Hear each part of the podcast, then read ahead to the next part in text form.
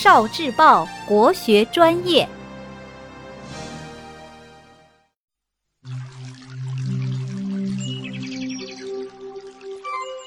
黄鹤楼，崔颢。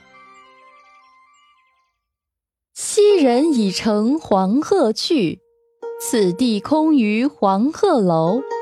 黄鹤一去不复返，白云千载空悠悠。晴川历历汉阳树，芳草萋萋鹦鹉洲。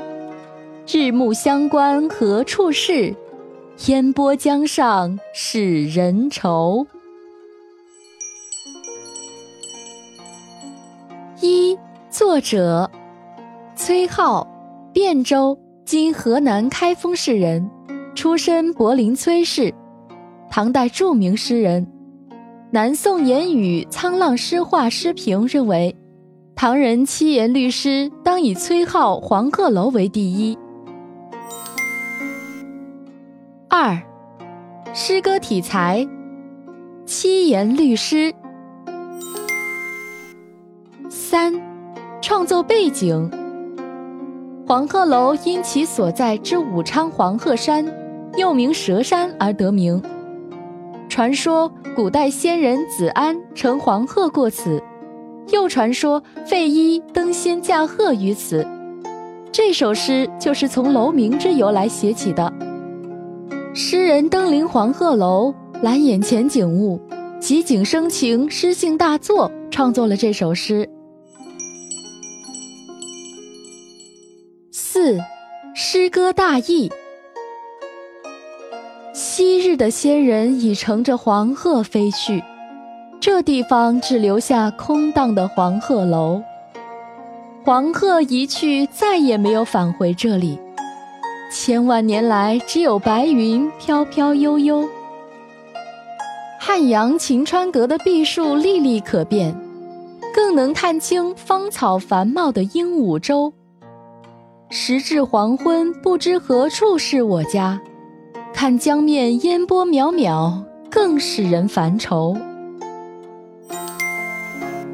五，词语解释：黄鹤楼，三国时修建，为古代名楼，旧址在湖北武昌黄鹤矶上，甫见大江，面对大江彼岸的龟山。七人。传说古代有一位名叫费祎的仙人，在此乘鹤登仙。晴川，阳光照耀下的晴明江面。萋萋，形容草木茂盛。鹦鹉洲，在湖北省武昌县西南。根据《后汉书》记载。汉皇祖担任江夏太守时，在此大宴宾客，有人献上鹦鹉，故称鹦鹉洲。烟波，暮霭沉沉的江面。六，李白歌笔。李白青少年时代在江汉地区漫游十多年，因而自称少长江汉，又说我本楚狂人。当斗酒诗无敌的诗仙李白登上黄鹤楼时，被壮观的景色所陶醉，诗兴大发，正欲题诗，突然见到壁上崔颢的题诗，于是搁笔，并说出了一拳打倒黄鹤楼，一脚踢翻鹦鹉洲，眼前有景道不得，崔颢题诗在上头的打油诗，感叹崔颢的诗太好了。七，李白仿诗。李白仿照黄鹤楼写下《登金陵凤凰台》：凤凰台上凤凰游，凤去台空江自流。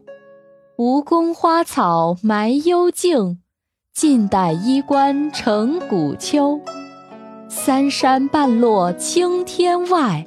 二水中分白鹭洲，总为浮云能蔽日，长安不见使人愁。